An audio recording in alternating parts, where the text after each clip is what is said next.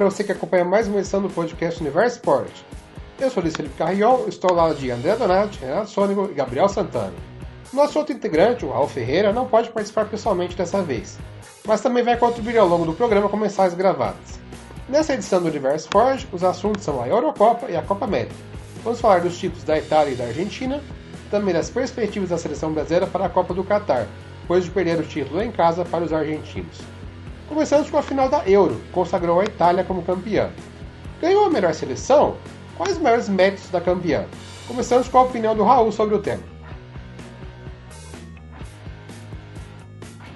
Bom, primeiramente, é, quero dizer olá para os ouvintes do, do Universo Sport Podcast, para os amigos da, da mesa, né?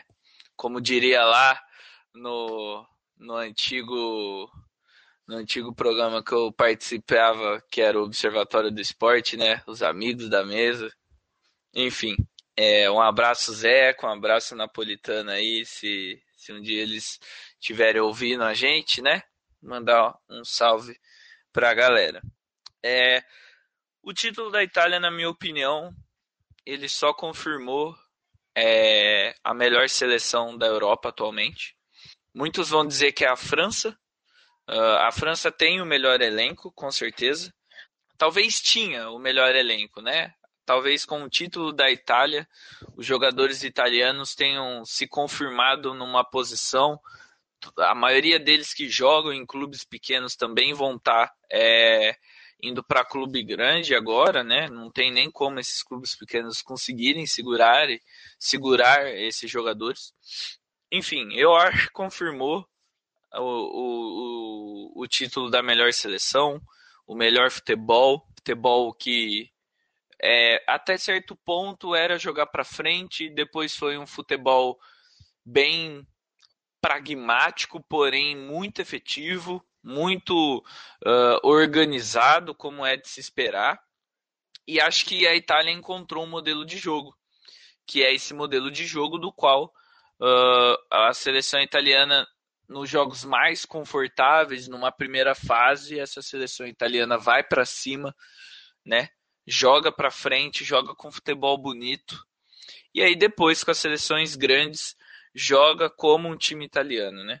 Joga como um time defensivo, como um time que preza, que preza por essa por essa qualidade é, de marcação, essa qualidade de jogo estudado, né?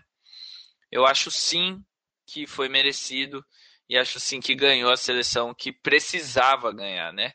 É, eu acho que o termo é esse, a seleção que precisa ganhar é a seleção da Itália. Muito pelo seu histórico, não vinha bem, não estava bem e resolveu uh, investir numa nova filosofia de jogo, investir em novos talentos e deu fruto. Deu muito fruto. É, nas transmissões dos jogos, a gente viu o Galvão sempre salientando que a comissão técnica da Itália era aquela Sampdoria dos anos 90, né, que jogava muita bola, bola para frente.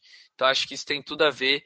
E o Mancini, por onde ele passou, os times dele sempre tiveram aquela cara, né?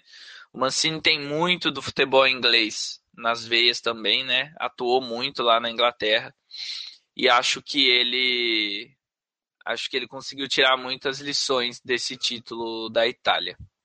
Olhando para o maior mérito da conquista, eu acho que foi uh, esse trabalho da, da seleção italiana em querer primeiro jogar para frente, preservando as características das, da maioria dos jogadores que tem, Barella, Spinazzola, a Itália tem três centroavantes muito bons ali para alimentar o time, e aí eu dou.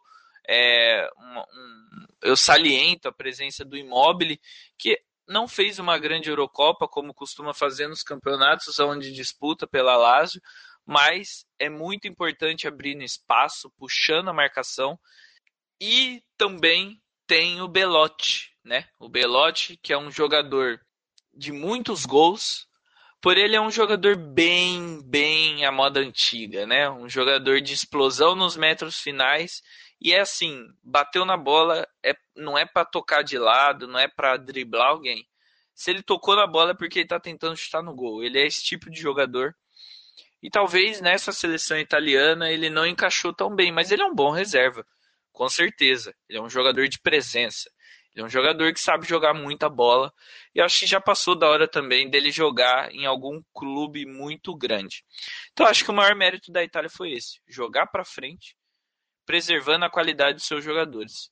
E eu dou destaque para o maior destaque da Itália, que na minha opinião foi o Chiesa. Jogou muita bola. É, a defesa também, Chiellini com Bonucci jogando muito bem, mas eu saliento de novo, Chiesa Verratti também, mas Chiesa jogou muito bem, caiu como uma luva nesse ataque da seleção italiana.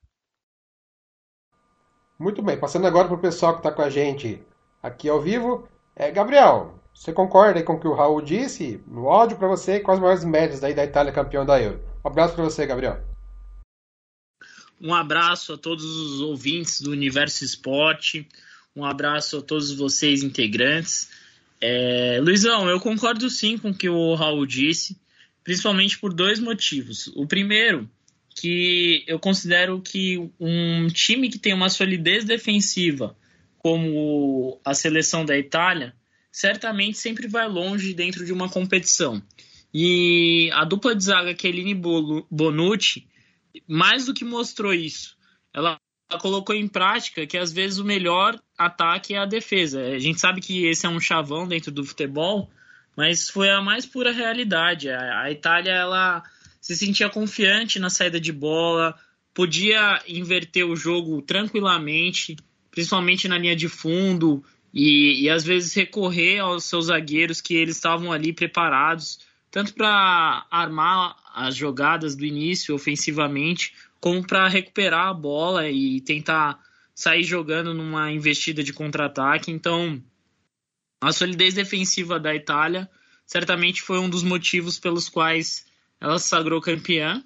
E o segundo motivo, também, como apontado pelo Raul, foi a fama que a seleção italiana tem, também pelo seu histórico de sempre ser um time é, com, com glórias, títulos e com um elenco sempre muito forte. Mas, infelizmente, né, ou felizmente, para quem torce contra, a Itália não via bem é, nos últimos anos, deu uma caída de rendimento, inclusive deve ter sido muito doloroso não, a Itália não ter participado da, da Copa, mas eu acredito que de, dentro desse sistema de jogo da Itália, você tem um time muito coletivo e um time maduro, no sentido de que a maturidade ali dos veteranos, como o Chiellini, como Bonucci, é, é, ela traz uma certa segurança para os jogadores mais jovens, a, a, exemplo do Verratti, do Jorginho, e, e o Chiesa também, com certeza, eu acho que ele traz uma uma confiança de que não, pode ficar tranquilo que o meio-campo aqui tá dominado, eu vou aplicar uma investida ali no ataque. Então eu considero o Chiesa assim essencial para a conquista do título italiano. E eu também concordo com o Raul.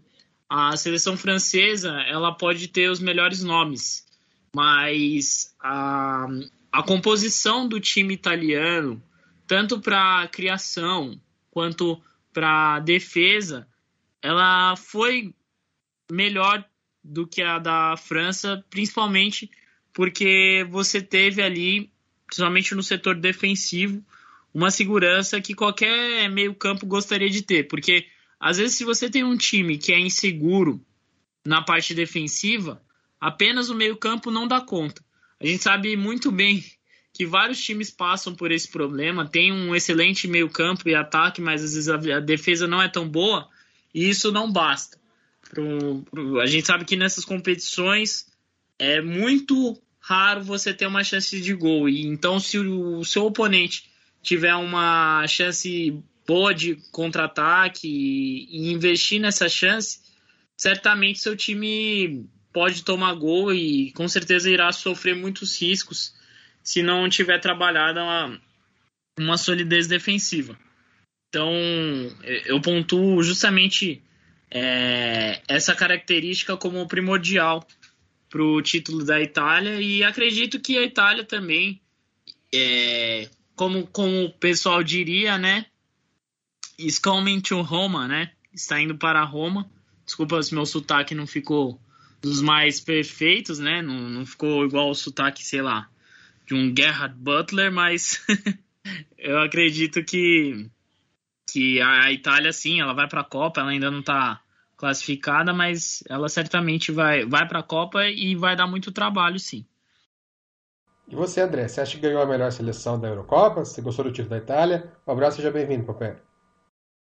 E aí, Luiz, Renato, é, Gabriel, um abraço também para o Raul, que não está presente, mas que mandou os áudios. E eu não diria que ganhou a melhor seleção da Eurocopa, mas ganhou uma das duas melhores. Além do jogo da Itália, eu também gostei bastante da Inglaterra. E eu particularmente considero que as duas seleções estão no mesmo nível. E não é à toa que a decisão acabou indo para os pênaltis. Mas eu não vejo a Itália à frente da Inglaterra, como eu também não vejo a Inglaterra à frente da Itália. As duas seleções estão no mesmo nível, tanto que eu considero as duas como favoritas para ganhar a Copa do Mundo no Catar em 2022. Mas a Itália mereceu o título depois de tudo que a seleção italiana passou, porque depois do título de 2006 teve as eliminações na primeira fase nas Copas de 2010 e 2014, além da não classificação para a Copa de 2018 isso sem encontrar o 4 a 0 que levaram da Espanha na final da Euro de 2012, né? O futebol italiano estava numa situação complicada e isso não é só na seleção. Eu vejo isso refletido nos clubes também, já que é, me corrija se eu estiver errado, mas a última vez que um time italiano ganhou a Liga dos Campeões foi a Inter de Milão em 2010. Faz mais de 10 anos que o time da Itália não leva a final da Liga dos Campeões, mas eu acredito que isso seja o renascimento da seleção italiana. Ela mostrou um jogo muito bom, embora acredito que ela ainda sofra em certas situações, como por exemplo na semifinal contra a Espanha. A Espanha, é duro me dizer isso para mim, porque eu tenho cidadania espanhola, mas a Itália era uma seleção muito superior à Espanha e ainda assim não conseguiu fazer o gol da classificação. O jogo teve que ir para os pênaltis, assim como foi no caso da Inglaterra. Mas a Inglaterra já era uma seleção forte, era no mesmo nível, como acabei de dizer. Mas a Espanha está um pouco nível abaixo ainda assim a Itália sofreu um pouco para ganhar. É, mas a La Azurra merece muito esse título. Eles jogaram muito bem e agora vão cercados de expectativas para a Copa do Mundo de 2022. E você, Renato, o que você tem a dizer sobre a seleção italiana? Gostou da seleção? Você acha que é o grande mérito, né, o futebol coletivo, já que o time não tem grandes jogadores, um grande craque, né? Qual a sua opinião sobre a seleção italiana? Um abraço, companheiro. Olá, Luiz, Gabriel, André e um abraço ao Raul que mandou os áudios para poder compor a nossa discussão sobre a Eurocopa e a Copa América, pautas desse podcast. Então, eu acho que o título da Itália é um título de grande expressão, é o segundo título da equipe italiana, o primeiro foi em 68 e agora 2021. Eu acho que o grande mérito para essa conquista foi mesclar jogadores novos com atletas experientes, onde os atletas experientes podem dar todo o suporte, toda garra, toda poder de concentração, de apoio nos momentos decisivos e primordiais da competição, e eu acho que isso é bastante interessante e bastante relevante, que deve ser, deve ser destacado. Então a gente vê, por exemplo, na, na linha defensiva, onde é o grande mérito da equipe italiana, de ver um goleiro jovem, o Donnarumma, que foi primordial na, na final, onde pegou os dois, as duas cobranças de pênalti, e também vemos o zagueiro Chiellini também, um já atleta bastante experiente, já conhece toda a situação do cenário do futebol e há de dar todo o suporte aos atletas novos e assim fortalecer ainda mais a equipe italiana que já vem um momento de grande ascensão depois de ver anos de momentos decepcionantes, como foi relatado pelos nossos amigos, companheiros de bancada. E essa força é vista desde o início da competição, onde a equipe italiana fez uma primeira fase sem grandes sustos, foi bastante convincente e conseguiu atingir a primeira colocação. nas oitavas, é, foi um jogo bastante, é, digamos, inusitado com a Áustria, uma seleção austríaca que não tem grandes nomes, mas tem um elenco muito forte e conseguiu levar o jogo para prorrogação. As quartas já foi um jogo, ao meu ver, mais tranquilo contra a Bélgica, onde a equipe italiana conseguiu se sobressair e fazer 2 a 1 Como foi relatado na semifinal, foi um empate contra a equipe da Espanha, depois foi saiu vitoriosa nas cobranças de pênalti, e na final, onde conseguiu, mesmo saindo atrás do placar, conseguiu reunir forças, conseguiu impor seu estilo de jogo e conseguiu o empate e, consequentemente, brilhou o goleiro na disputa do, nas cobranças de pênalti. E eu vejo a seleção italiana como uma das melhores seleções da Eurocopa, não por ter grandes nomes, mas por ter um elenco composto por jovens promessas. Um deles também pode ser citado aqui, o, o Chiesa também, que é é um, atacante bastante promissor que fez um campeonato, ao meu ver, bastante bom, bastante interessante e, e fundamental para a equipe italiana, mesclado junto com jogadores experientes. Eu acho que isso faz todo o balanço do, do momento de transição que a equipe de, italiana vem passando e, e, e, poder se reerguer no cenário do futebol mundial. Então, ao meu ver, a seleção italiana mereceu o título da Eurocopa e vem com grandes forças, e grande perspectiva na próxima Copa do Mundo. Ainda não está classificada, mas eu acho que vai conseguir a sua vaga com bastante facilidade, ao meu ver, e vem para a Copa com uma possibilidade de fazer um, uma Copa do Mundo mais, mais próxima das, da, da tradição italiana na competição. Vamos falar agora da vice-campeã Inglaterra. Os inventores do futebol têm como título relevante apenas a Copa de 66, né, que eles jogaram em casa. Mas recentemente a seleção foi bem, né, foi quarto lugar na Copa da Rússia 2018 e agora é finalista da Euro, inclusive disputou pela primeira vez a final da Euro. Será que já dá para colocar a seleção inglesa como favorita aqui para frente em grandes competições? Vamos ouvir primeiro o que o Raul tem a dizer sobre esse tema. Eu penso que os resultados eles mostraram uma Inglaterra diferente, né? É, até da geração que está vindo, por ter vários jogadores que não estavam na última Copa, certo? É, é uma seleção muito, muito jovem e muito, muito ofensiva. Porém, por que, que eu digo que. Por que, que eu vou expor a minha opinião de que eu não acho que a Inglaterra está é, no nível de final da Euro? Por dois motivos. O primeiro, acho que a Inglaterra teve um caminho um pouquinho mais fácil do que uh, a Itália e o, outros oponentes.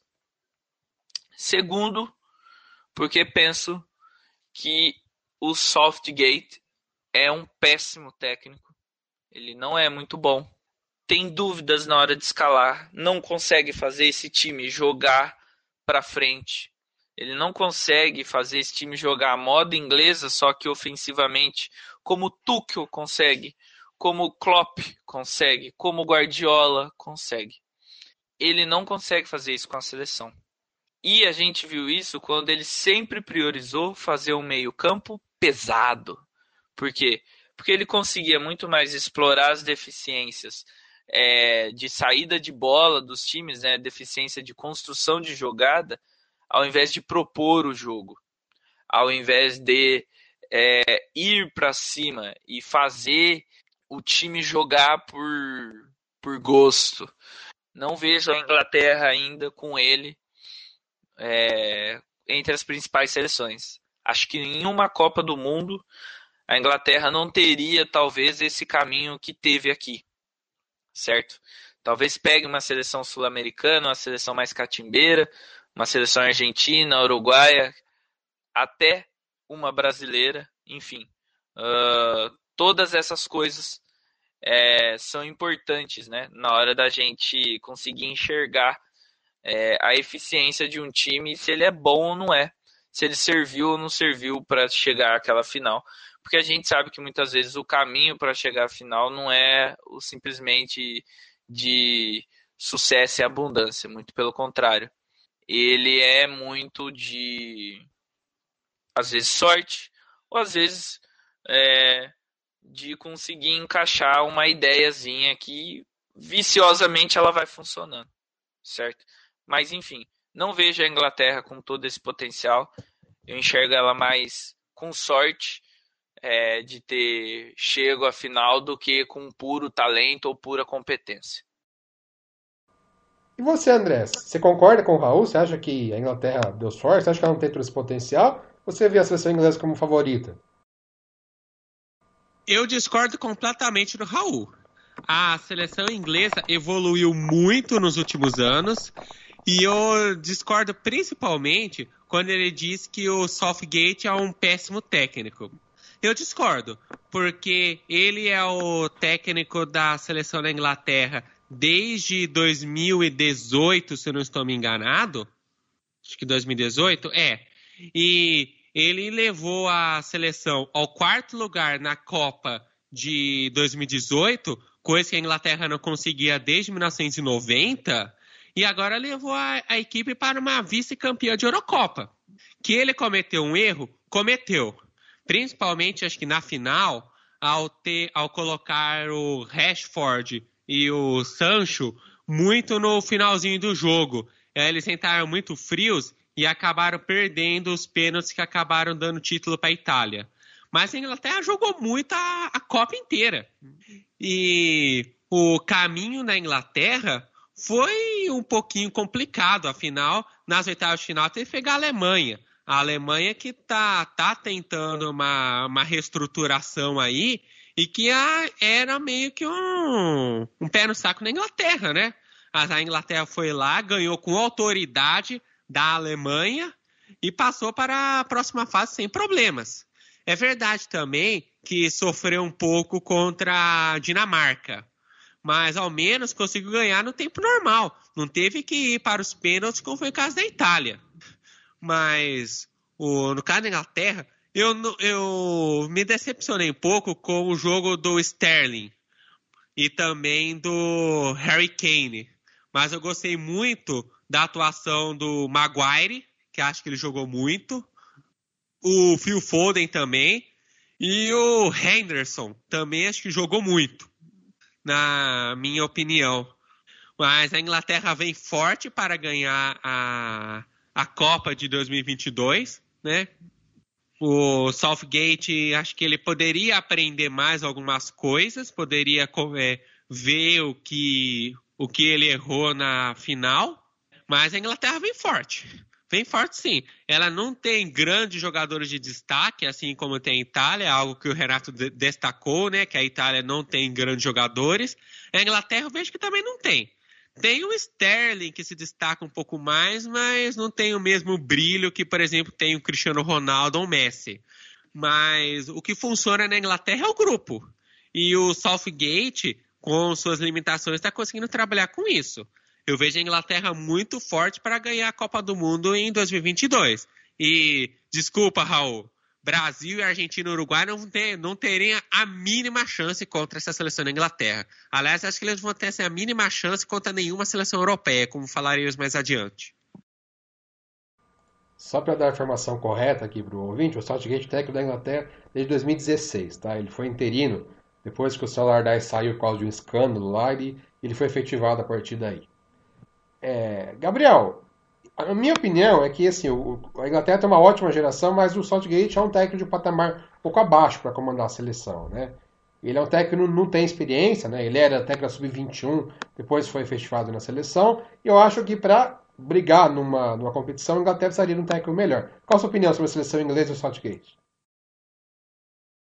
Então, Luizão, eu acredito, eu tô mais do lado do André, assim, é, eu discordo um pouco da linha do Raul, eu acho que o Southgate, ele conseguiu explorar até é, bastante desse time, é óbvio, eu também concordo com você, Luiz, que ele não tem tanta experiência e eu acho que ele tem muito a aprender ainda na sua carreira como um profissional, mas eu acho que esse elenco da Inglaterra, ele é um elenco que pôde se sentir um pouco mais é, confiante e autônomo. Por quê? Apesar de ser um, um time bastante coletivo, você vê que, os, eu, de novo, eu vou trazer esse tema, que é o tema da confiança.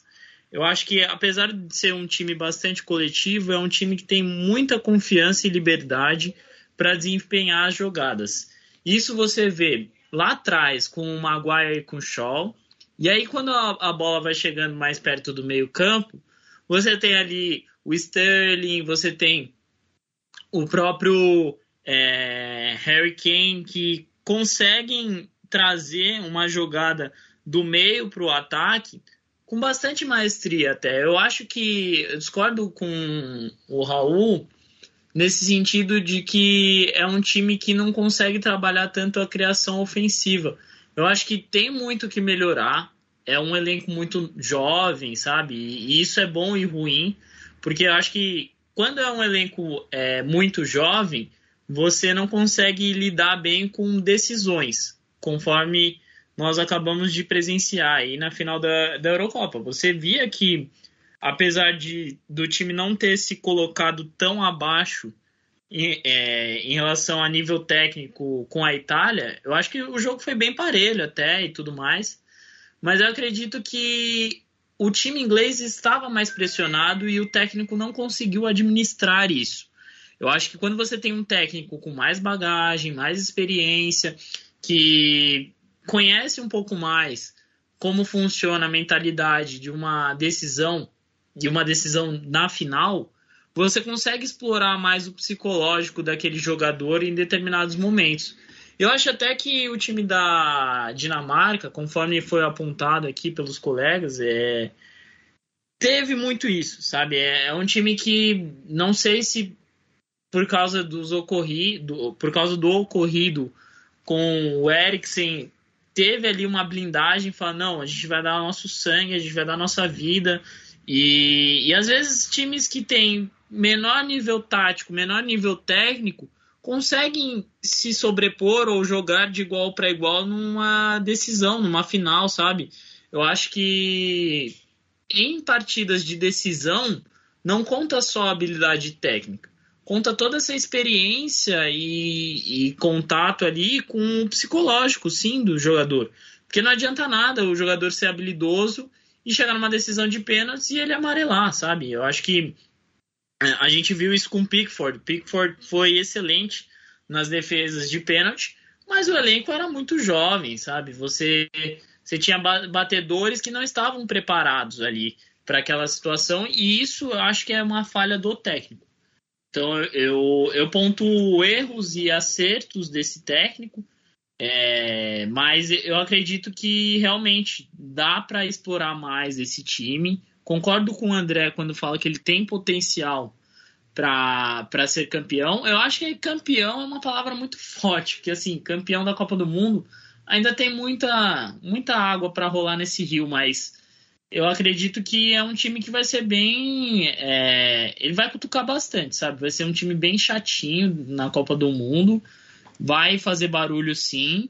Concordo também com o André que as seleções sul-americanas ainda não estão preparadas para jogar de igual para igual com um time europeu. Mas eu acho que a Inglaterra, especificamente, é, é um time que tem muito potencial, sabe? Em resumo, é isso. E se você colocar outro profissional técnico, talvez ele consiga trabalhar mais esse lado psicológico, principalmente com um elenco tão jovem como o da Inglaterra. Mas boas peças a Inglaterra tem. Você, Renato, gosta do time inglês? Acha que ele tem potencial para ir longe da Copa do Qatar? Bom, Luiz, eu acho que sim. É, a seleção inglesa ela vem numa, numa ascensão muito grande no cenário do futebol. Também conta com uma renovação no seu elenco, onde tem grandes promessas que compõem o elenco da seleção da Inglaterra. E isso ficou muito evidente durante a sua participação na Eurocopa, onde foi pela primeira vez chegou à final na competição. É, mesmo sendo tricampeã do torneio olímpico, mesmo na década de, de 1900, é, ainda, ainda falta um título de expressão para seleção inglesa. E eles buscam incessantemente por isso. E eu vejo essa nova linha de atletas como muito promissor. Também o técnico também há de, de como os demais companheiros falaram, há de aprender a muito mais ainda a poder extrair o melhor de cada atleta. Mas eu acho que o, o saldo final disso foi uma competição bastante interessante, com um grande resultado, com grandes possibilidades de ir à Copa do Mundo depois de, classificar no continente europeu, fazer um papel muito bom, uma competição satisfatória e eu vejo muito promissora a seleção inglesa. Não sei ainda se vai chegar ao ponto de ser campeã uma Copa do Mundo, a próxima Copa do Mundo no Catar. Mas eu vejo com grandes e bons olhos é, uma competição da seleção inglesa muito boa, fazendo frente às seleções e quem sabe também tem que contar com a sorte também, que é um fator que se agrega muito na competição, somado ao potencial técnico e, e tático desempenhado nela, é, quem sabe vislumbrar uma possibilidade de chegar a uma fase decisiva ou até mesmo a final. Mas é isso. Eu acho um trabalho promissor, somado a grandes atletas, onde tem muito a crescer e ainda há de vislumbrar algo muito bom numa, numa próxima Copa do Mundo. Fechamos o assunto Eurocopa falando um pouquinho da competição como um todo. Vocês gostaram do nível técnico? E as surpresas e as decepções na opinião de vocês? Vamos ouvir primeiro o que o Raul trouxe pra gente. Eu gostei muito da Euro. É... A Euro mostrou duas coisas. Primeiro, que o nível tático do futebol ele atingiu um nível excelente na Europa. Excelente a nível de terem jogadores interessantes em cada seleção. E também gostei por conta que a Europa ela sempre dá uma lição nos outros campeonatos, né? Num contexto geral de que não existe aquela catimba, aquele jogo, né? Feio. Todo mundo quer ganhar, se dispõe, um jogo físico interessante. As pessoas podem até me falar, mas Raul, é, tá assim porque o nível técnico ele se nivelou para baixo e não para cima. Eu concordo, eu concordo que o nível técnico individual das seleções ele se equiparou para baixo e não para cima. Mas isso proporciona jogos bons, isso proporciona jogos interessantes. A gente tem um, um Dinamarca e Inglaterra, a gente tem um França e Portugal, que foi muito é, interessante, um Portugal e Alemanha, que foi muito legal. Né? A gente tem uh, uma Itália e Espanha, um jogo muito bom, certo? A gente tem uh, os outros jogos da Dinamarca, né? Dinamarca contra a Bélgica, um jogo muito bom, muito bom mesmo. Uh, então, na minha opinião, no contexto geral, é, a Europa mostrou que está uns 15 passos à frente de qualquer seleção. E talvez ano que vem a gente ocorra de ver as seleções sul-americanas saindo ali no talvez numa etapa bem, bem prematura, né, da, da Copa. Uh, Para mim, o maior destaque, né, a maior surpresa da, da Eurocopa, e nem pensei ser tanto surpresa, porque realmente sempre foi uma seleção dos últimos anos, né, com o Eriksen, sempre foi uma seleção organizadinha. Então a Dinamarca, para mim, é uma surpresa, junto com a Ucrânia, acho que são seleções bem organizadinhas, que sabem jogar um futebol tranquilo. Então acho que são as duas grandes surpresas é, dessa dessa Eurocopa. E para mim a maior decepção de longe, de longe, foi a seleção portuguesa. De longe foi a seleção uh, de, de maior decepção. E uma coisa que confirma isso é a manutenção do técnico português. É, eu pensei que a seleção portuguesa fosse fazer um investimento alto para um técnico tipo no Espírito Santo, talvez um Mourinho, mas é, não chegará tanto, enfim. Mas foi, a, a, na minha opinião, a maior decepção da Eurocopa foi a seleção portuguesa. E você, Renato, você gostou da Euro? Você concorda também que a Dinamarca foi a grande surpresa? Você acha que Portugal ficou devendo mesmo? Tem alguma outra diferente aí para postar dessas que o Raul mencionou? Luiz, eu acho que foi uma competição de alto nível, mesmo a pandemia atrapalhando todo o calendário europeu, onde está, digamos, mais é, próximo de voltar à normalidade em si. Uma das surpresas que eu consigo é, destacar aqui, que vai um pouco além do que o Raul mencionou no seu comentário, é a seleção da Suíça, é, onde tem uma equipe sólida, eficaz, não tem grandes nomes no elenco. Ela fez uma competição é, segura, figurou na segunda posição no seu grupo e acabou sendo eliminada pela Espanha nas quartas de finais. Dois nomes de destaque do seu elenco são Shaqiri, meia do Liverpool, e Severovic, atacante do Benfica de Portugal. Então são dois atletas que compõem a seleção da Suíça e que provaram que, somado à força do elenco, conseguiram sobressair e, digamos, fazer uma competição fora do padrão da Suíça, no caso, né? Conseguiu, é, avançou na competição e fez um, uma batalha de frente a frente com a seleção espanhola e só, só foi eliminada por um azar mesmo. E também uma decepção, ao meu ver, também vai um pouco além do que o Raul mencionou no seu comentário. Eu vejo a seleção francesa uma decepção na competição. Tinha uma grande possibilidade de fazer uma, uma Eurocopa de qualidade, possivelmente figurando entre uma das candidatas ao título, mas enfim, não foi isso que aconteceu no decorrer da, da sua participação na competição. Acabou sendo eliminada para a própria Suíça, né? E acabou vencendo ela nas oitavas de final, onde fez um jogo bastante equilibrado e numa fatalidade o seu principal atleta, o Mbappé, acabou desperdiçando a cobrança de pênalti que continuaria e possibilitaria a, a seleção francesa de vislumbrar uma classificação à próxima fase da competição. É, então eu vejo essas duas é, seleções, uma decepcionando demais, que é a França, e a outra, digamos, indo muito além do que se esperava, a Suíça.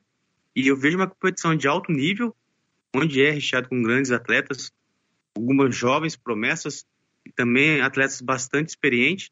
E isso é bastante bom, porque prova que o, o continente europeu busca incessantemente em melhorar a sua qualidade técnica, tática, e isso fica muito evidente nas suas competições. E numa próxima Copa do Mundo aí, é bem provável que as seleções europeias consigam fazer uma competição de grande destaque. E para você, André, quais seleções que você aponta aí como surpresa e decepções dessa Euro? Como surpresa, eu aponto um pouco a Espanha. Eu vou ser bem sincero para vocês. Já comentei aqui uns minutos atrás que eu tenho cidadania espanhola, então eu torço muito para a seleção da Espanha. Mas eu não tinha muita fé na seleção espanhola, não. Principalmente depois que no jogo de estreia deles acabaram empatando com a Polônia. Não, empataram com a Suécia em 0 a 0 mas a decepção maior minha veio no segundo jogo, quando eles empataram em 1 a 1 com a Polônia, uma seleção que praticamente resume a Lewandowski. Mas aí no último jogo contra a Eslováquia conseguiu fazer um 5 a 0 e se classificou para as oitavas. Eu achava que a Croácia ia tirar a Espanha e até chegou inclusive a estar na frente com um gol contra. A Espanha chegou a abrir 3 a 1, a Croácia arrancou um empate em 3 a 3 nos últimos minutos.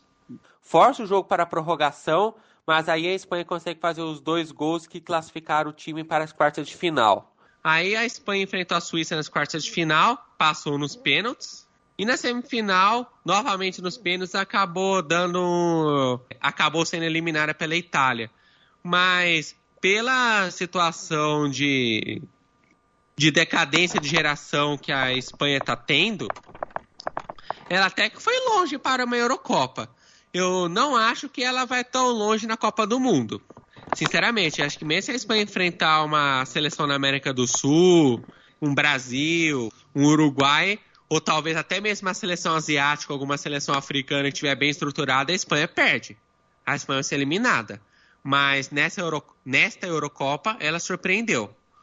Outro caso de uma seleção que se destacou bastante, que eu gostei, foi a Dinamarca, que teve até um caminho relativamente fácil até chegar à semifinal, mas deu maior trabalho para a Inglaterra. E do jeito que eu vi a Dinamarca, né, eu vou, até ser um pouco mais ousado. Eu coloco a Dinamarca como não como favorita, mas como uma candidata que corre por fora para ganhar a Copa do Mundo no Catar. Repetindo, não como favorita, mas meio que correndo por fora. Agora, de decepções, tem a seleção francesa que eu acho inacreditável isso. É, a equipe foi eliminada por causa de quê? De briga entre jogadores. Eu acho que é uma espécie de maldição que existe na seleção francesa. Porque é, outras seleções francesas anteriores já passaram por isso. Inclusive a de 2010, que acabou causando a eliminação da França na primeira fase da Copa do Mundo no, na África do Sul. Mas isso é meio que uma maldição que persegue essa, a seleção da França. É, é, o negócio tá indo bem, de repente há uma briga, pronto. O time já, já se desmancha todo.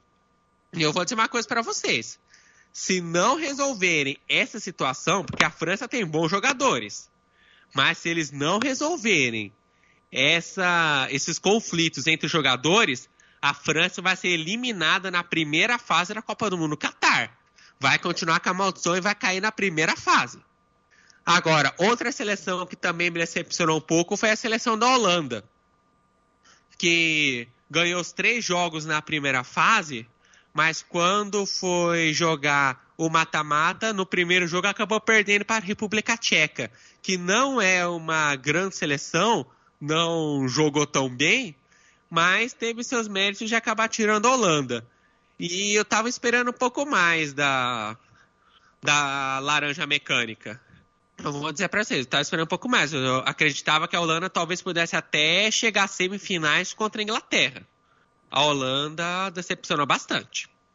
E mas só um último comentário sobre a seleção da França, né? É uma pena que quem perdeu o pênalti foi o Mbappé, que é o melhor jogador da, da seleção, e não aquele FDP maldito do Benzema. Sim, Benzema, eu te odeio. Bom, antes de passar a palavra para o Gabriel, vou deixar aqui uma seleção, para mim foi uma decepção também, que vocês não citaram, que foi a Turquia, né? Foi uma seleção assim que é, passou longe, né, de complicar os jogos, perdeu os três, né? Uma seleção que, lógico, não lutaria para ser campeão, né? Mas eu acho que poderia pelo menos brigar por uma vaga nas oitavas de final, né? Já que é uma seleção que ocupa a liderança, seu grupo nas eliminatórias para a Copa do Mundo, né? Poderia ter, poderia ter sido mais competitiva aí na Eurocopa, né? Agora sim, Gabriel, para você, qual foram aí as surpresas e as decepções da Eurocopa?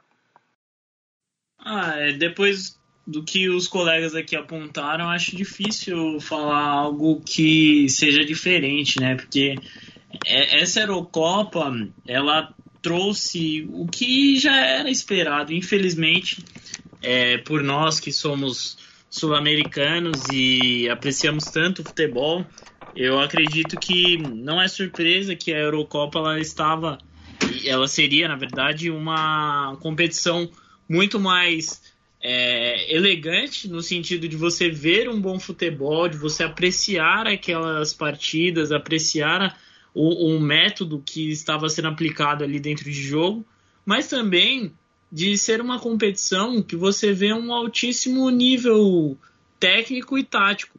tudo bem, eu concordo também com o Raul que a nivelação do, do nível técnico não se deu para maior e sim para menor, né? Mas eu acredito que, cara, eu acredito não, isso é óbvio.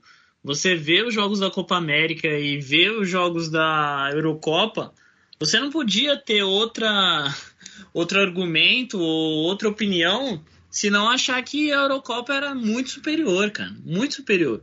Só que estruturalmente, infelizmente, assim, a gente tem é, até essa mania de ser um pouco vira-lata, sabe? De querer enaltecer tudo que vem de fora e achar que tudo que está aqui é um lixo. Eu acredito que certos episódios mostraram que a humanidade ela tem muitas falhas, independente do lugar, do país, enfim, o mundo inteiro ele tem muitas falhas e a questão do fanatismo ela é uma grande falha e mostrou isso principalmente na final com os acontecimentos da torcida. Então, já vou começar pelas frustrações. Essa foi uma frustração porque é um campeonato que a gente elogia tanto, que teve jogadas tão emocionantes, empolgantes, bonitas, prazerosas e terminar da forma que terminou com a torcida invadindo e quebrando o maior pau, desculpa mas essa palavra, é, a torcida estava de fato é, causando ali junto com os seguranças, com a torcida rival, enfim. E eu não vou colocar, ah, mas os ingleses que instigaram, ah, mas os italianos também não deixaram barato. Eu estou colocando o, torcedor em si, tá? E tudo bem, a gente pode achar engraçado também as invasões, o cara lá que ele deu maior mó trabalho, mó canseira nos seguranças para pegar ele. Mas tá, isso é engraçado, mas isso tira um pouco, sabe? Eu acho que, beleza, rende material pra, pra galera comentar, enfim, olha o cara ali fazendo palhaçada e tudo mais. Só que eu acho que no fim mostra um comportamento que não é ideal, sabe? A gente tem essa mania também de achar que, ah, mas o povo lá fora é muito mais educado do que o povo brasileiro, do que o torcedor. Será que é muito mais educado mesmo? Claro, eu não estou aqui entrando em discussão sobre a ah, estrutura educacional, enfim, IDH, não, não é isso que eu estou falando. Eu estou falando é que comportamentos ruins, eles existem em todos os lugares. E infelizmente essa foi uma das frustrações. Agora falando das empolgações que eu tive e das surpresas, eu acredito que a Suíça e a Dinamarca foram de fato as seleções que mais me surpreenderam positivamente. É, na Suíça você tem o, o, um zagueiro lá, o Imbabu, acho, que joga no Wolfsburg, que ele é sensacional, cara, sensacional. É, você tem também o Shaqiri, como apontado pelo Renato. E, enfim, você tem outros jogadores ali que desempenham uma, uma função ali que eles sabem que individualmente talvez eles pequem em relação aos demais jogadores de outras seleções. Só que no coletivo, eu acho que o entrosamento da Suíça foi uma coisa assim espetacular. O da Dinamarca também me surpreendeu bastante, mas o da Suíça, cara, sabe, de acreditar e até o fim.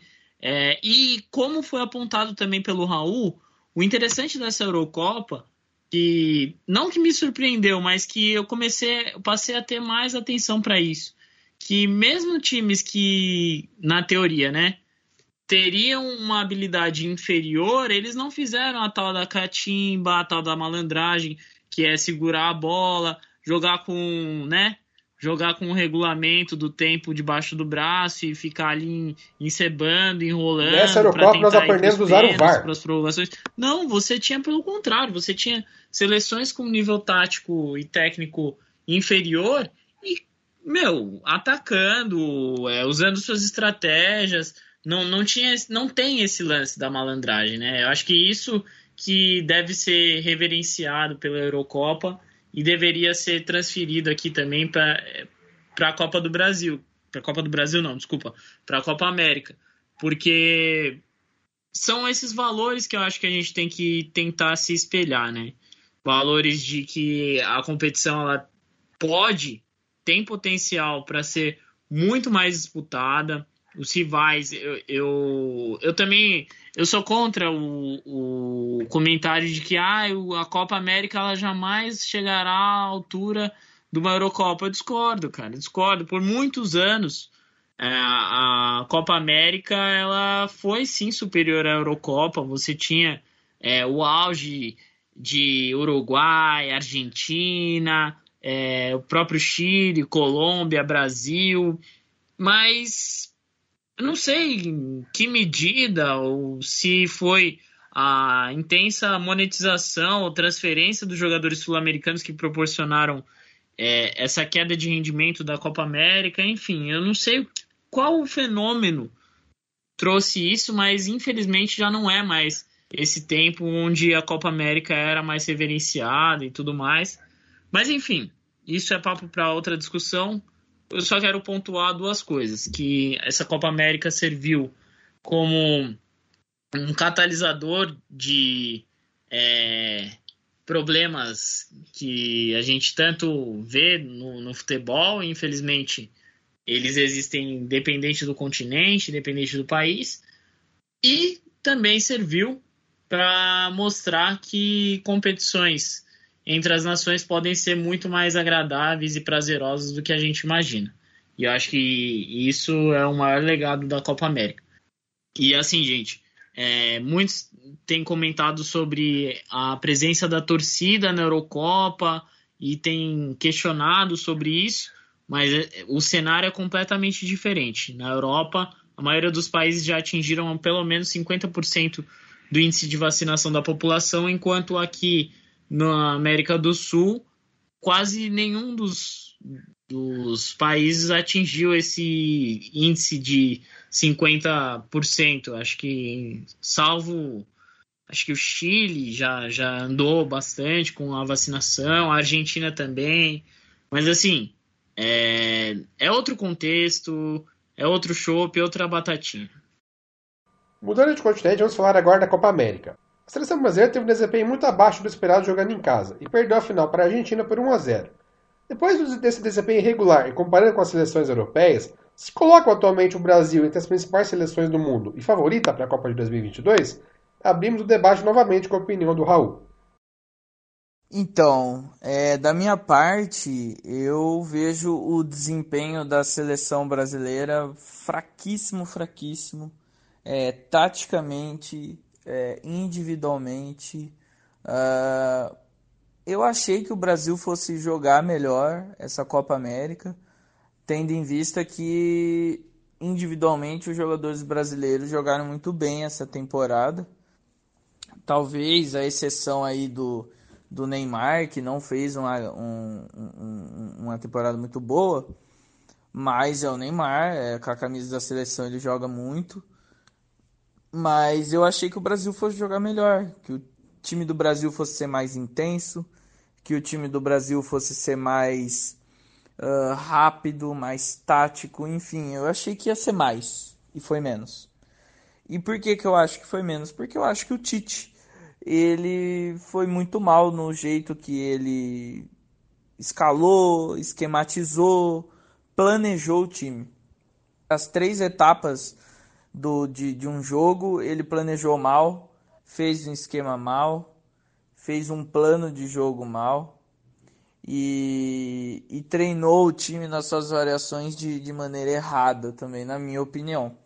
É, dá para perceber que ele está um pouquinho atrás dos outros técnicos, tanto no quesito de ataque posicional quanto de ataque funcional.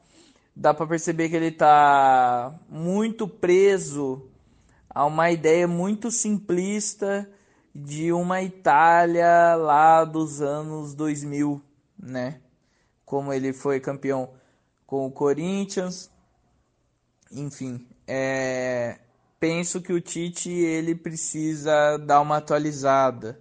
Penso que o Tite precisa reencaixar modelos de jogo do qual a referência dele já se readequou, né? Nós podemos ver a Inter de Milão jogando um futebol melhor, a gente pode ver até o Milan jogando um futebol melhor, a Juventus sempre é, liderando nesses últimos anos e é, é a própria referência melhorada. Então acho que falta isso para o Tite, pegar a referência dele e melhorar. Penso que por conta dessas coisas o Brasil ele está muito fraco, como eu comentei nas respostas anteriores, mas eu acho que o Brasil está muito fraco em relação aos adversários medianos da Europa. Não falo nem aos grandes. Aos grandes está ano luz atrás. Acho que aos medianos o Brasil também está muito fraco. E penso que o Brasil, além de não ser uma favorita para a Copa, pode ser uma favorita no sentido de passar vergonha. Uma seleção grande, com história, tem uma grande chance, e aí eu vou usar sim essa palavra, mas uma grande chance de ser humilhada. Eu acho que a palavra é essa, que o Brasil ele está desenhando um novo capítulo para ser humilhado na Copa e talvez até por uma seleção mediana, né? Vamos ver quais seleções europeias se classificam para a Copa do Mundo. Mais uma República Tcheca, uma Dinamarca, uh, até uma Ucrânia.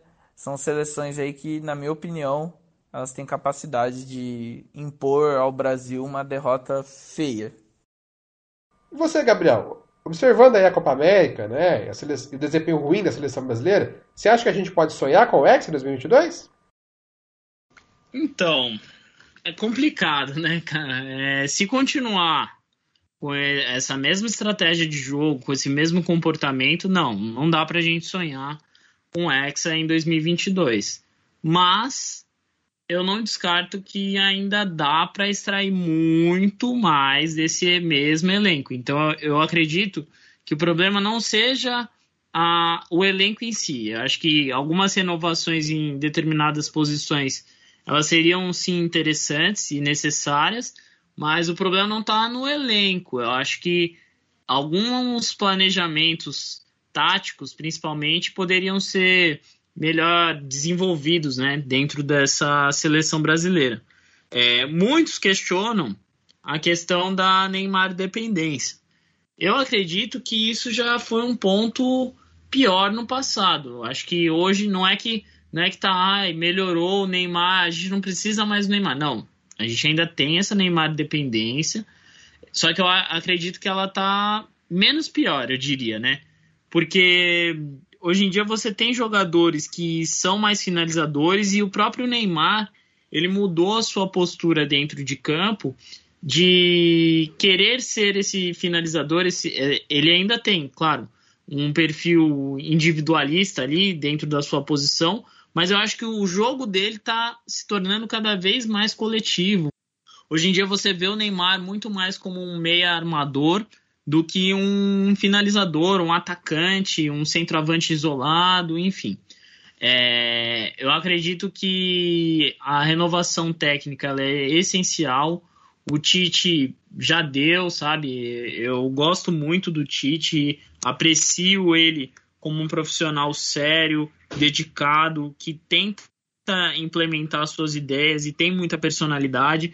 Só que, infelizmente, as insistências dele não dão mais conta do recado. Ele, é, muitos chamam ele de teimoso e assim a teimosia ela pode ser boa se ela for encarada como uma persistência e confiança no, no próprio trabalho. Mas quando ela começa a ser algo desgastante, que a gente já viu que não tem mais jeito, que como a gente viu agora nessa reta final da, da Copa América, você vê que o Brasil não está preparado para enfrentar times europeus, sabe? Por quê? Porque algumas peças que ele tanto insiste, aí eu, aqui eu vou citar nomes porque eu vou fazer uma avaliação do como eu vejo no coletivo. Claro que ah, e tem isso também, gente. É, essa avaliação que eu estou fazendo de, de, desses certos jogadores, ela serve para a seleção brasileira. Não necessariamente ela é aplicada para o jogador em si no, no, seu clube. Porque tem muito isso, eu vejo muito isso na seleção, principalmente. Jogadores que são excelentes nos seus respectivos clubes, só que quando chega na seleção, não sei o que acontece. Se é pressão da mídia, se é uma parte psicológica, não sei. Eu sei que se é o um entrosamento, eu sei que esses, esses jogadores, quando chegam na seleção, eles não são aqueles jogadores que a gente sabe que dá para aproveitar, que sabe, sabem explorar bem o campo. E aí eu vejo é, Firmino, eu vejo Gabriel Jesus, eu vejo o Paquetá, tudo bem, o Paquetá ainda é jovem, Gabriel Jesus também, Firmino também, mas acho que o Firmino ele já teve mais oportunidades, eu acho que não, não dá para tentar, é, para ficar investindo nele, enquanto a gente já tem boas peças que estão com mais vontade e no momento elas se colocam como é, melhores jogadores, como é o caso do Vinícius Júnior, como é o caso do Gabigol, o Pedro também, eu acho que ele pode ser um jogador a ser testado dentro da seleção. Muitos questionam, falam que ele ainda não está preparado, mas eu acho que ele é um jogador de área, ele é um jogador que ele sabe roubar essa bola do meio-campo e investir numa, numa jogada mais ofensiva, tentar achar os companheiros dentro da, da área. Ele sabe é, dar bons passes, bo boas finalizações. E assim, cara, certas peças já vêm há um bom tempo nessa tentativa de, meu, precisa renovar e não renova, sabe? E, e o que não falta são bons jogadores que podem servir a essa seleção.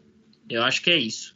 É, a seleção ela tem potencial, pode ser muito mais explorada, principalmente na parte ofensiva. Na parte defensiva, a gente tem também algumas colocações, eu testaria mais o Everton também. E, enfim, eu acho que no geral você me perguntou, né, se o Brasil está preparado. No momento, não. Se continuar nesse mesmo futebol apresentado, não está preparado para o Hexa. Mas, eu, eu repito, isso não é um problema dos jogadores em si. Isso é um problema de como nós podemos arquitetar e estruturar a nossa seleção tecnicamente. E você, André, também acha que são baixas as chances do Brasil fazer uma boa Copa do Mundo em 2022? Sim, Luiz. Eu acho que o Brasil não tem as mínimas condições de ganhar a Copa do Mundo no Catar, não mostrando o futebol que mostrou na Copa América.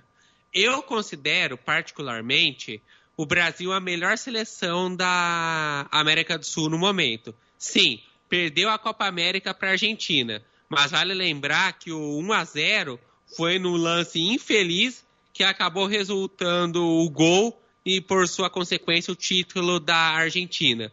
Mas se não fosse aquele incidente, a, a, aquela infelicidade, melhor dizendo, o jogo teria terminado 0 a 0 ido para os pênaltis, aí só Deus sa saberia o que teria acontecido. Mas mesmo o Brasil sendo a melhor seleção da América do Sul, ela não tem condições de jogar contra uma seleção da Europa. E eu não estou falando da Inglaterra, da Itália, das que a gente andou destacando aqui, mesmo de uma Alemanha, até mesmo Dinamarca e Suécia, estão com mais chances de ganhar a Copa do Mundo do que o Brasil. Essa seleção brasileira está muito fraca. Mas eu não considero culpa do Tite, que já existe uma certa pressão para a saída dele. Alguns torcedores já querem que realmente que ele saia, mas é, eu não acho que o problema é ele.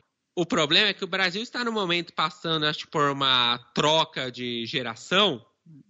E, e, e, durante esse período, normalmente as seleções costumam ficar um pouco mais fracas, né? Sim, eu questiono algumas convocações do Tite, como, por exemplo, ter levado o Fred e deixar o Gabriel Menino aqui. Eu, sinceramente, não entendo por que ele fez isso. Tudo bem, Gabriel Menino e, é, foi convocado para a seleção olímpica. E esse, deve, esse deve ter sido o motivo. Mas se quisesse levar a Copa América a sério, teria levado o Gabriel Menino em vez do Fred. Um dos pontos. Outro ponto que eu vejo é o fato do Daniel Alves ainda estar na lateral. Não que o Daniel Alves não esteja jogando mal, ele está jogando bem. Mas o fato dele ainda estar sendo convocado mostra que o Brasil está mal de laterais o Marcelo, por exemplo, já não está mais jogando e não estou vendo ninguém realmente de nível para acompanhar. E eu também não vejo nenhum meio-campista realmente bom para criar jogadas e mandá-las para o Neymar. É, porque o Neymar às vezes trabalha de garçom também, mas para que ele trabalhe bem, ele precisa de um, de um meio-campo. E eu não, eu não vejo meio-campistas realmente bons na seleção brasileira. Então, para mim, isso não é culpa do Tite. Até porque é o seguinte: se tirar o Tite, vai colocar quem no lugar? vai trazer de volta o Felipão, o Luxemburgo, vai trazer o Renato Gaúcho, o cara que só funciona no Grêmio? Ou será que eles engoliriam um pouco o orgulho e tentariam contratar o estrangeiro estilo Guardiola? Aí eu não sei. Mas o que eu posso dizer é que o Brasil, do jeito que está, não vai ser ex-campeão no Catar. Precisa melhorar um pouco mais. Só que para compensação, a Argentina também não está lá grande coisa, assim como qualquer outra seleção na América do Sul. Infelizmente. E você, Renato? Você acredita que a seleção brasileira também está longe das melhores? E a dúvida que muita gente tem: é mais culpa da geração fraca ou o Tite, que faz um trabalho abaixo? Bom, respondendo a segunda pergunta que você me questionou, é, eu vejo uma soma de, uma soma de fatores. Tanto uma, uma geração mais fraca, onde tem a extrema dependência do Neymar, como foi citado pelo Gabriel no seu comentário, e eu não vejo outros nomes, ao meu ver, nesse momento da seleção que, digamos, buscariam a responsabilidade para si e conseguiriam, digamos, criar uma oportunidade, chamar a responsabilidade, fazer uma jogada criativa, quer dizer, é, trazer para si a responsabilidade, a, a oportunidade de criar uma jogada, buscar uma solução para aquele problema, aquele impasse e também o Tite também, que tem algumas situações bastante inusitadas, né? Alguns atletas que são convocados e às vezes não estão nos seus melhores momentos nas suas equipes. E também eu vejo um outro detalhe com o Tite, eu não vejo ele definindo a seleção brasileira com um esquema tático ideal. Eu não vejo a seleção com um planejamento tático, acho uma seleção bastante amarrada quando pega uma, uma, uma equipe adversária mais fechada, não consegue ultrapassar as barreiras e criar as oportunidades para poder criar as jogadas e, consequentemente, fazer os gols.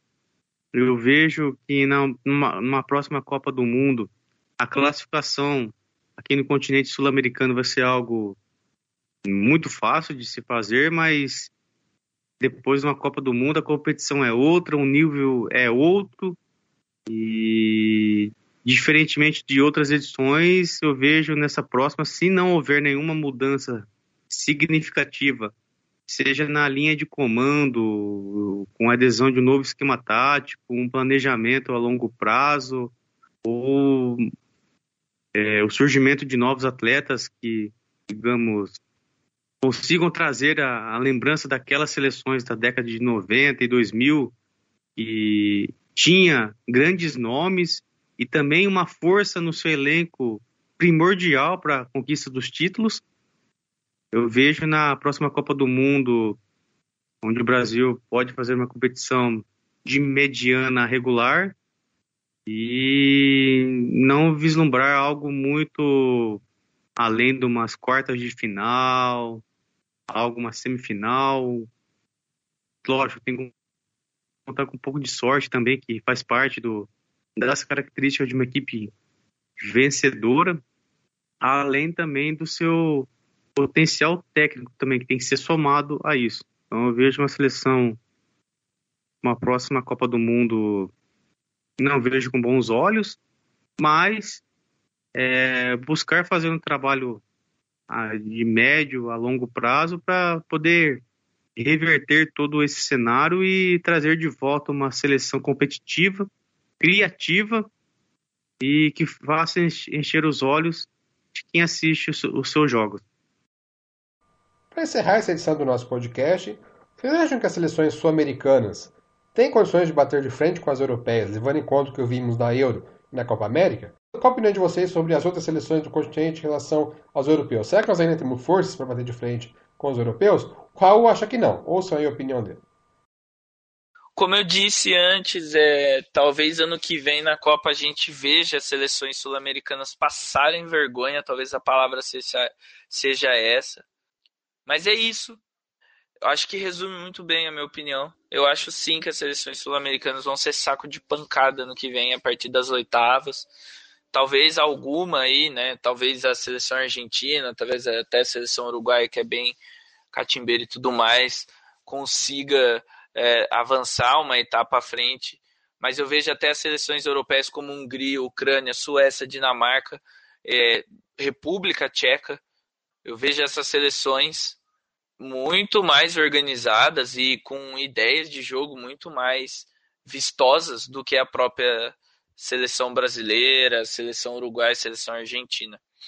Assistindo a Copa América, assistindo a Eurocopa, dá para perceber uma diferença enorme entre as grandes seleções daqui e as pequenas seleções da Europa. Então acho que há uma disparidade muito grande e acho que ano que vem tem uma grande chance da gente viver, não sei, não quero fazer predições, não um novo 7 a 1, mas uma nova vergonha, né? Talvez uma seleção brasileira perdendo feio para uma seleção mediana, né? Eu não, eu não acho nada, nada impossível uma Dinamarca fazer um 4 a 0 no Brasil. O Brasil jogando do jeito que joga, na intensidade que joga, com os buracos e problemas táticos que tem, acho muito fácil. Isso ser uma realidade. Tá certo? Mas é essa a minha opinião, não sei a dos colegas, mas enfim. Penso que ano que vem vai ser um ano difícil de Copa do Mundo para as seleções sul-americanas. E você, André, pensa parecido com o Raul? Ou você acha que as seleções aqui da América do Sul têm condições de fazer uma Copa do Mundo decente? Concordo com o Raul. Nenhuma seleção sul-americana tem é, chances de enfrentar as grandes seleções europeias, que dirá sonhar com o título de uma Copa do Mundo. Até porque eu acho que deu uma coincidência de ter uma troca de geração na maioria desse, dessas seleções, né? que eu, eu, citei anteriormente a seleção no Brasil, mas a seleção da Argentina também agora está passando por essa mesma troca de, de gerações, que aliás o Messi vai se juntar ao Puskas, ao Cruyff, ao Paulo Roberto Falcão e a vários outros grandes jogadores que nunca ganharam uma Copa do Mundo. E eu acho que o Cristiano Ronaldo também vai acabar se juntando a este grupo. Mas a Argentina eu vejo também está passando por uma renovação. E não só a Argentina, o Uruguai também. A boa geração uruguaia agora está começando a parar também. O Soares também já está numa idade bastante avançada. E eu vejo a mesma coisa acontecendo na Colômbia, que voltou a uma Copa do Mundo em 2014 e voltou jogando bem. Jogou duas Copas do Mundo relativamente boas, principalmente a a que aconteceu no Brasil, mas essa geração colombiana agora está parando. E é uma geração que acaba até um, também um pouco mais frustrada, porque eu não me lembro desta equipe colombiana ganhar algum título de forma recente, já que acho que a Copa América de 2011 foi ganha pelo Uruguai, de 2015 foi ganha pelo Chile. É, é mais um tempinho aí que a Colômbia passa sem títulos. Mas Algo que complicou um, as coisas também para a América do Sul é a criação da Liga das Nações da Europa, que, que ocupa praticamente todas as datas FIFAs. E isso impede que, o, que, que essas seleções, como Brasil, Argentina e Uruguai, possam jogar amistosos com os europeus de forma mais frequente para ver qual é o nível deles. Não dá para ficar comparando sul-americano com sul-americano. Aí o Brasil se classifica em primeiro no nas eliminatórias da América do Sul, acha que dá com tudo, chega na Europa, não sabe como eles jogam e acaba não conseguindo fazer nada. O que eu posso dizer é que em 2022 vai dar a Europa de novo. Pode dar Itália, pode dar Inglaterra, pode dar, como eu já disse, pode dar Dinamarca, pode dar Suécia, mas não vai dar na, nenhuma, não só da América do Sul, como também de nenhum outro continente. Para não dizer que a gente está sendo preconceituoso, dizer, ah, mas e o México, e o Japão, e a Nigéria, ninguém tem condições de ganhar uma seleção da Europa, tá? Perdão se você é fã do Chaves ou se você é fã, é fã, de animes, mas nem México, nem Japão, nem qualquer outra seleção fora da Europa tem condições de ganhar a Copa em 2022. E você, Gabriel, pensa parecido com o Raul e o André ou só um pouquinho mais otimista? Olha, eu tô num mix, assim, eu, eu, concordo com os colegas que, cara, é muito difícil, muito difícil uma, uma seleção que não seja europeia tentar aí é, fazer um grande feito e ser campeã da próxima Copa do Mundo. Até porque o momento tem mostrado muito isso, né?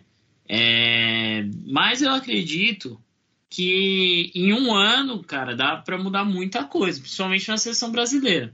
Eu só queria fazer um, uma, até para deixar mais interessante aqui a nossa gravação, queria fazer uma provocaçãozinha pro André em relação à seleção argentina, cara, porque assim, eu acredito que a seleção argentina hoje está à frente da seleção brasileira. Por quê?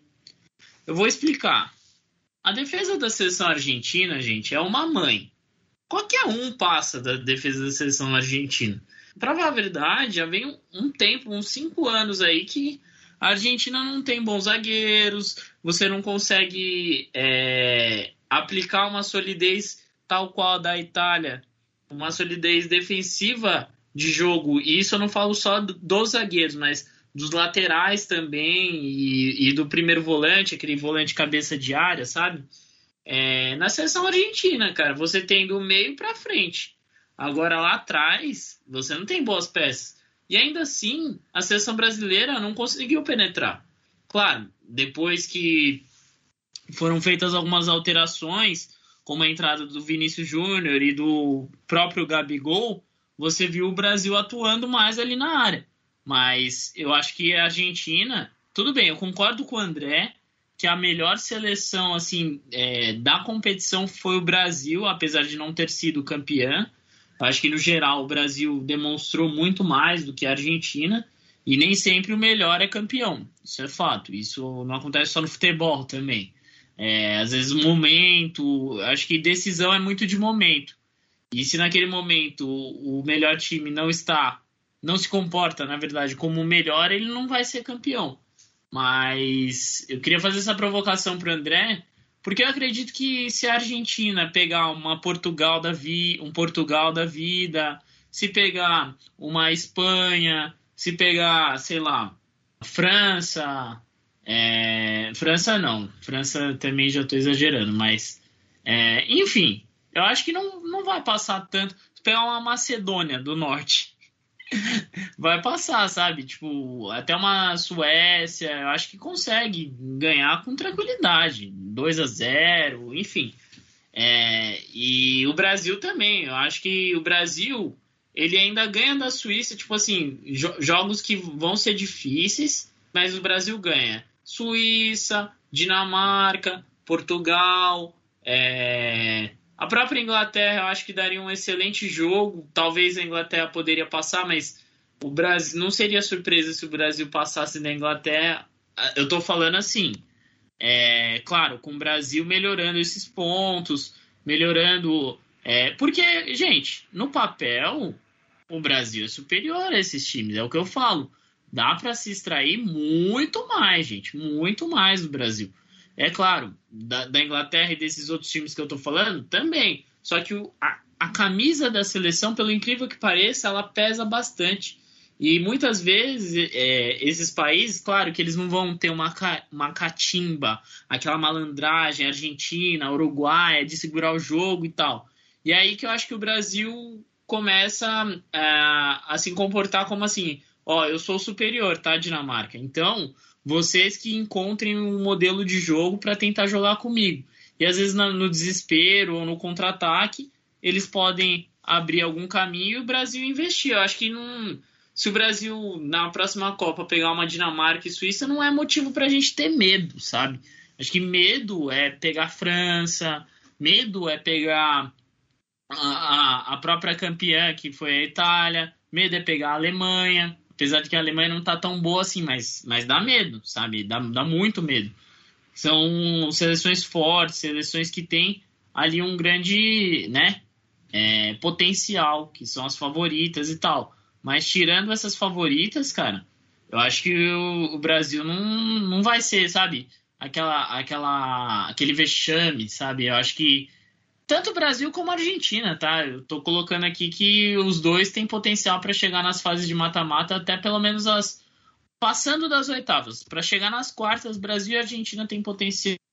Eu não vejo como é, países que não, não chegam nem na, no mata-mata. Isso é um absurdo. Eu acho que, que pelo menos passar das oitavas esses times conseguem.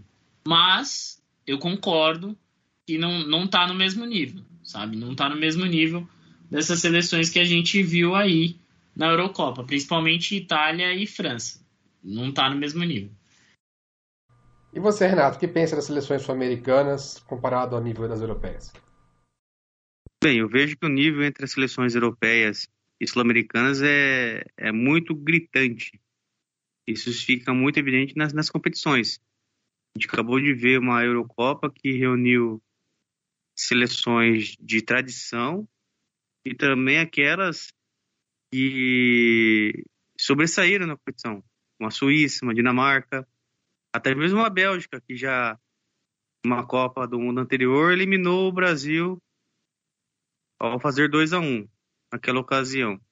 E aqui a gente vê numa Copa América muito apagada, com jogos totalmente atípicos, um jogo muito fraco. E na composição do, dos elencos das seleções sul-americanas, a gente vê que a maioria, digo que, fazendo uma conta básica de 70% a 80%, figuram grandes nomes de atletas que atuam na Europa onde o cenário é muito mais competitivo, há uma, uma exigência tática muito maior, uma cobrança muito maior, que quando esses atletas chegam nas suas seleções locais, eles não conseguem desempenhar o mesmo papel que fazem nas suas equipes.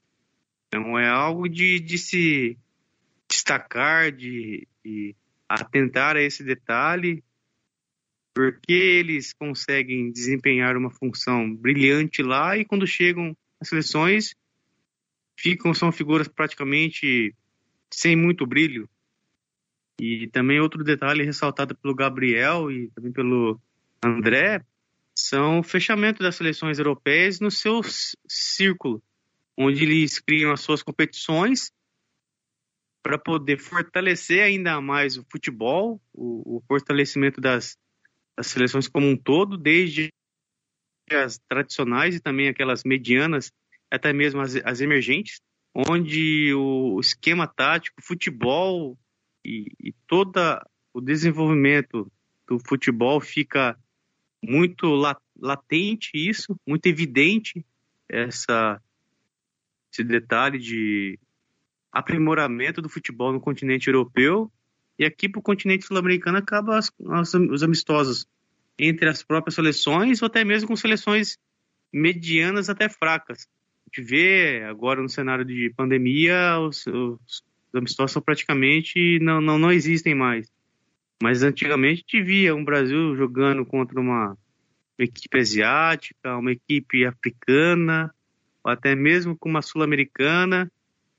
E a gente sabe que o nível técnico entre elas é diferente de uma equipe de seleção europeia. É, é muito evidente isso. Um jogo entre Brasil e Alemanha, uma, um Brasil e Itália, um amistoso, tem um peso muito maior, ao meu ver, do que uma seleção brasileira e uma seleção africana. Não desmerecendo as seleções, mas a gente sabe que o poderio ofensivo, tático, entre eles é, é bastante diferente e fica bastante evidente isso. E a gente sabe que para haver um, um, aperfeiçoamento, um aprimoramento do futebol, a gente tem que medir as forças com seleções mais fortes para que a gente possa desenvolver e aprimorar o futebol da seleção. Então eu vejo uma diferença muito grande entre as seleções europeias e sul-americanas, mesmo na sua composição das equipes sul-americanas, tendo os principais atletas que atuam na Europa. E ao chegar numa competição como a Copa do Mundo, onde há de se força entre todos, é evidente que as seleções europeias vão se sair muito bem, porque o nível técnico lá é maior, possuem os atletas de grande nome e até mesmo as seleções medianas conseguem fazer um papel de destaque na competição e, digamos, fazer algo inusitado na sua história. Eu vejo isso como esses detalhes entre sul-americanos e europeus.